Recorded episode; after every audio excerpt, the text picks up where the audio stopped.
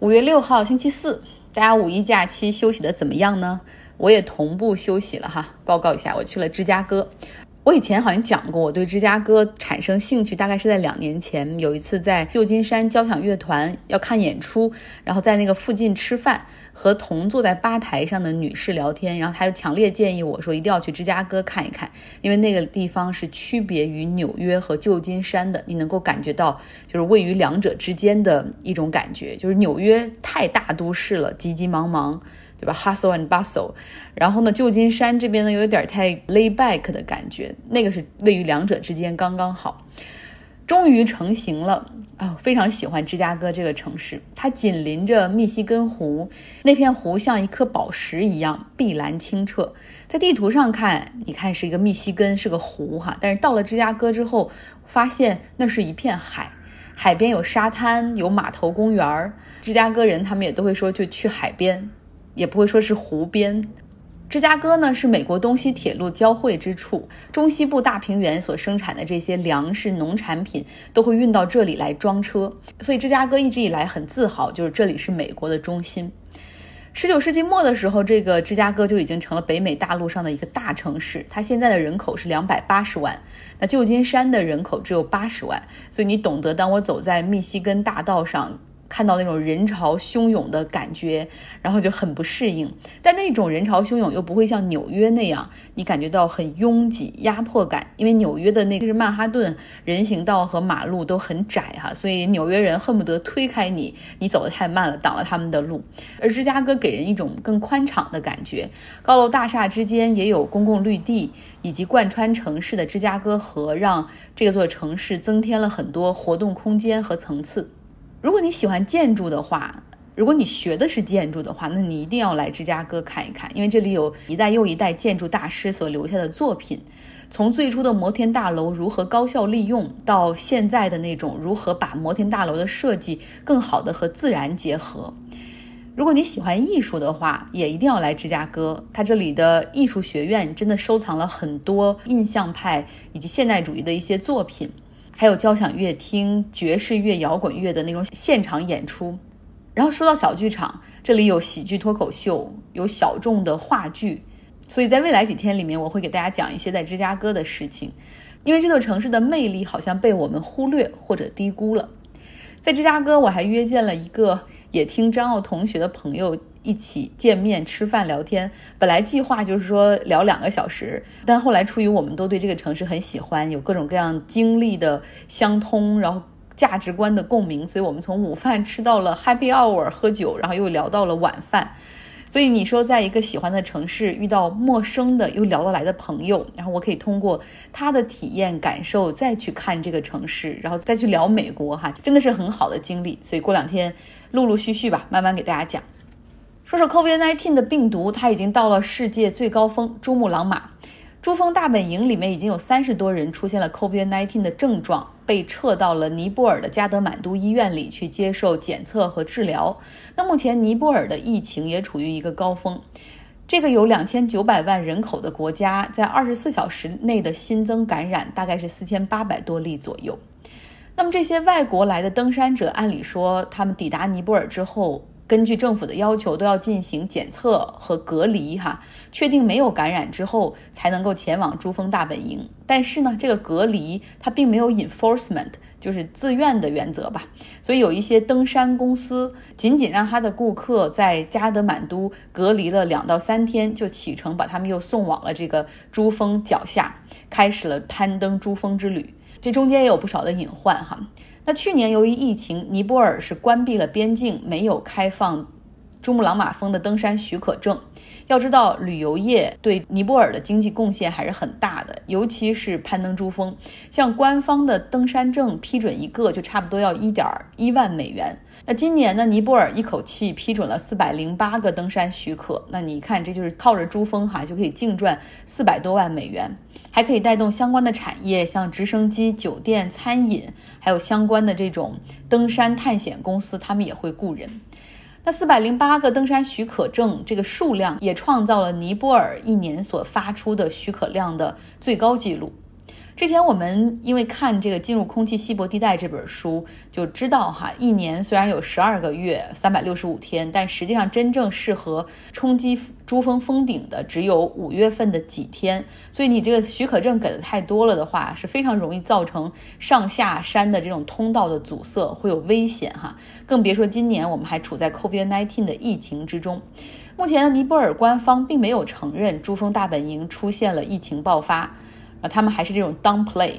这去攀登珠峰的这些登山者，他们都有相关的这种登山服务公司来帮他们做配套。通常呢，一家公司是几个向导，再搭配上一对夏尔巴人帮他们来运送物资，哈，总共呢服务于七到八个顾客，也就是这些登山者。所以你说，当看到有四百零八个登山许可证的话，那就意味着目前在珠峰大本营里至少有一千人以上。在珠峰上面有一个麻烦的问题，就是因为高原反应和 COVID-19 的症状很像，缺氧、呼吸困难、胸腔疼痛、头疼、头晕、咳嗽，所以在珠峰大本营的医疗条件又极有限的情况下，是无法判断他们是否是有 COVID-19 的症状还是高原反应。所以说，一旦出现了一些情况之后，只能用直升飞机再把他们送回到这个加德满都的医院进行检测才知道。那还有一点就是看这个进入空气稀薄地带这个书的时候，大家都知道这个那些准备冲击珠峰的顾客，他们愿意为这次攀登花费六到七万美元，花一年的时间来准备，然后很多钱购置装备。很多人既然来到了珠峰脚下，就抱着那种必须一定的态度，所以有些人哪怕身体不是很舒服，他可能也会隐瞒自己的状况，哈，确保自己可以继续向上攀登。那还有一个问题，就是五千五百多米以上的情况下，你是不可能戴口罩的，因为那个地方空气本来就已经很稀薄了，所以戴口罩是很不现实的，也可能没必要哈，在他们看来。那另外呢，水是通过要把这个冰川的水给化开，雪水给化开，所以这样的话呢，可能经常洗手可能也没有那么方便。再往下发展，大家都知道，就是从珠峰大本营，他们要向可能已经开始向第一营地、第二营地再往上走，每个营地之间相隔又是七百到九百米的这种垂直高度。假如说后面发现出现了这种真的极度呼吸困难，或者是大面积的感染，想用直升飞机从那些营地进行撤离也很困难。好，我们来到以色列，内塔尼亚胡两年里第四次没有能够在截止日期之前完成阻隔，所以现在呢，这个总统就将阻隔的权利交给了反对党的领导人拉帕德，他将有二十八天。如果还是阻隔不成功的话，那以色列很可能要进行两年内的第五次大选了，感觉民众都已经麻木到不行。那以色列的议会总共是有一百二十个席位，其实呢，只要凑够六十一个席位就可以成功阻隔。看上去容易，但做起来很难。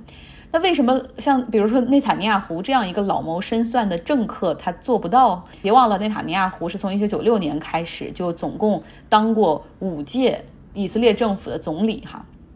那利库德呢，在最新这一次大选中有三十个席位，算是得票最高的党。但是呢，剩下的九十个席位是由超过十个党派，然后你一点我一点这种分别控制的，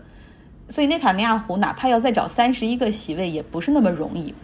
他是一个 right wing，就是一个偏右的右翼的这样的一个党派哈，利库德。所以呢，与他联合的这些党派可能都是这种在右边这个光谱里的，比如说宗教保守派，甚至他们也去找过这种极右的有种族色彩的政党。但这一次这些极右政党并没有支持内塔尼亚胡，因为他的联盟中呢找来了一个阿拉伯政党。那这些极右的有种族倾向的党派是拒绝和阿拉伯政党共同组阁。其实，在过去一年中，内塔尼亚胡在疫苗的订购分发表现的是可圈可点。那以色列也开始重全面的重启，在这种情况下，民意对他的好感依旧没有增加哈。所以可见，在以色列这个社会中有多少人对他已经感觉到厌倦了。但是现在这种屡屡阻隔无法成功，也让很多人感觉到疲惫不堪。其实，在我们休假的时候，以色列北部的梅隆山朝圣者庆祝活动发生了踩踏事件，有四十五人丧生，全部来自极端正统派犹太人社区。其中呢，儿童和少年占了百分之三十，另外还有一百多人受伤。这也是以色列和平年代以来发生的最大一次人员伤亡。以色列政府其实他原本准备了一份严格的朝圣限制计划，就是确保当地的这个场地只有三千人进场，然后人和人之间还可以保持着社交距离，防止着哪怕打了疫苗 COVID-19 期间的这种人员聚集也会增加风险。但是这个计划从来没有实行，最终在发生踩踏事故当天，那一个区域就涌进了两万多的极端正统派的犹太人。给大家讲一下，当天到底是一个什么节日？为什么会这样？以色列北部的梅隆山上葬着一位备受仰慕的拉比，他叫尤查。每年呢，他的这个墓地都会吸引到百万人来这儿有淘尽哈。除了以色列本地的人，还有来自世界各地的犹太人。那尤其是四月末，他这个篝火节，这也是一去世的一个这种纪念日哈，往往会吸引大量的极端正统派的犹太徒前往。他们的庆祝方式是唱歌跳舞，然后呢，观看深夜举行的纪念篝火 （bonfire）。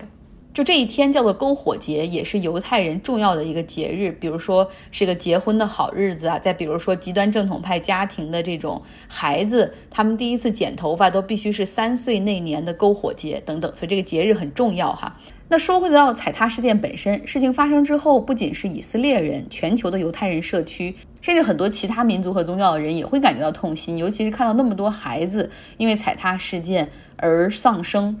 但是呢，这个极端正统派的犹太人社区，他们却习惯了将悲剧当成神的旨意，完全没有进行反思。极端正统派的犹太人，他们占以色列人口的百分之十二，因为。早生和多生的传统，一个家庭可能有八到十二个孩子，他们的人口比例在以色列也是迅速的上升。在政治上，刚才我们讲了哈，内塔尼亚胡的阻隔有多难。要想阻隔成功的话，那么代表着这个群体的这些党派的力量可能越来越没办法被忽视，也会对他们因宗教之名做出更多的妥协和让步。比如说，像这个。极端正统派犹太人，他们是可以不服兵役的，然后允许他们开办自己的宗教学校学习和研究，而且仅为宗教服务，甚至就是赞美、朗诵和祈福，他们可以不工作，然后完全是服务于宗教，而生活的来源来自于政府的福利。那在去年疫情期间，其他的地方早已经 lock down，但是这些极端正统派的犹太人社区依旧举行宗教活动。所以呢，极端正统派的犹太人，他们在以色列也是被很多世俗化的犹太人而厌恶哈，因为觉得他们为什么总是被特殊待遇？像梅隆山圣地，它是由四个极端正统派的这种犹太团体来掌管，他们是拒绝接受政府的意见指导，比如说应该有多少人来现场，就是政府给了一个意见，但是他们完全拒绝。结尾来说说我们最近在看的《大而不倒》，中间呢有一些有趣的衍生知识，也很想和大家分享一下。比如说，美国财政部他当时宣布接管房地美和房利美之后，有一个议员就说了：“妈呀，我怎么感觉一觉醒来，美国变成了法国呢？”法国在西方世界中，它的国有化是比较有名的哈。那有很多企业是国有控股，甚至像铁路、铁路建设服务公司，还有武器装备制造等等，更多是百分之百的国有控股。我们读书会的小伙伴伊卡洛斯也做了一个详细的研究，给大家讲一讲法国国有化的历史。在介绍法国国有化之前，我想先给大家讲一下法国国有化的历史渊源，也就是科尔贝尔主义和法国大革命。其实，法国国有化的雏形应该是源自太阳王路易十四时期的科尔贝尔主义。提到科尔贝尔主义呢，我们就不得不介绍一下法国的君主专制制度。因为施行国有化的重要前提就是需要一个强大的政府。法国专制制度最早可以追溯到1461年路易十一统治时期。通过与新兴资产阶级合作，路易十一逐渐削弱传统贵族势力，建立和发展了君主制度。到了1515到1547年，弗朗索瓦一世为了进一步巩固君主专制制度，铲除割据势力，停止了三级议会的召开。波旁王朝第二任国王路易十三执政时期，也就是我们说太阳王的父亲，被称为西方现代外交学之父的宰相黎塞留致力于中央集权。这位红衣主教平定叛乱，并于1635年率军参加著名的三十年战争。由于他的参战最终导致了哈布斯堡王朝的失败，以及确立主权国家和国际关系的威斯特法利亚合约的签订，我们可以在其著作《政治遗嘱》中看到黎塞留的政治理念。我的第一目的是使国王崇高；我的第二目的是使王国荣耀。一六四三年，年仅五岁的太阳王继位。一六四九年，也就是我们的太阳王十一岁的时候，两次败于国会的英王查理一世，成了英国历史上唯一一位被处死的国王。这更加坚定了法国的中央集权道路。在路易十四继位后的前十八年，黎塞留的政治遗产继承者马扎然成为了法国的实际统治者。他进一步巩固了法国的中央集权王国。而担任马扎然私人财务助理的科尔贝尔崭露头角。马扎然死后，科尔贝尔逐渐掌握了法国的财务和国务活动，大力推行经济改革，包括国家干预货币活动，直接兴办手工业、商业企业，将公路、运河、邮政和火器工厂收归国有。应该说，科尔贝尔的改革为太阳王的欧洲霸业打下了坚实的基础，而科尔贝尔主义对后续法国现代经济思想产生了深远的影响。第二个历史渊源就是法国大革命了。法国大革命对法国工业发展是有负面效应的，受中央集权和科尔贝尔主义的影响，法国封建制度无法效法其他西方国家和平废除。一七八九年，法国大革命爆发。在农民的压力和雅各宾主义的推动下，法国的土地改革超出了资本主义拥护者的期望。混合的土地所有制无法创造从农村流向城镇的大批剩余劳动力，从而严重阻碍了法国工业的发展。一只南美洲亚马逊河流域热带雨林中的蝴蝶，偶尔扇动几下翅膀，可以在两周以后引起美国德克萨斯州的一场龙卷风。受法国大革命的影响，法国工业企业在全球化背景下始终缺乏竞争力，这又加强了科尔贝尔主义在法国的实施。1878年，法国修建了第一条国营铁路。第一次世界大战和三十年经济大萧条时代，法国进入国家垄断资本主义阶段。纵观法国历史，先后共发生了三次大规模国有化浪潮。第一次是一九三六年的人民阵线政府社会改革运动。一九三三年二月，希特勒上台。法西斯主义日渐强大。一九三五年七月十四日，在法国社会党、激进社会党、共产党和各大工会组织的领导下，以法西斯为头号敌人的法国人民阵线成立。一九三六年四月二十六日，人民阵线在选举中获胜，社会党领袖博鲁姆出任总理，法国开始了短暂的第一次国有化运动。一九三七年七月十六日，议会通过决议。改变法兰西银行的法律地位，为以后的银行国有化打下了基础。同年十月十六日，又通过军火工业国有化的法令，但由于当时政府财力有限，未能全面执行，只通过强硬手段将两家航空制造工厂——施耐德军火工厂、蒙奇吉军火工厂和雷诺坦克厂收归国有。同年，政府将全部铁路收归国有，统一了全国铁路网，建立了国营铁路公司。但是强硬的手段招致了大资产阶级的抵制和反抗，博鲁姆被迫辞职，政府反复阻隔。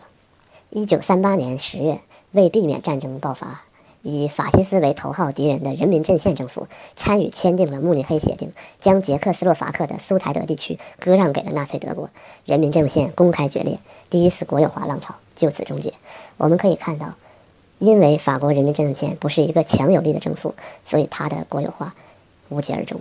感谢伊卡洛斯带我们走进法国，了解这段历史。明天将是重头戏哈，就是法国在战后的两次国有化浪潮。好了，今天的节目就是这样，希望大家有一个愉快的周四。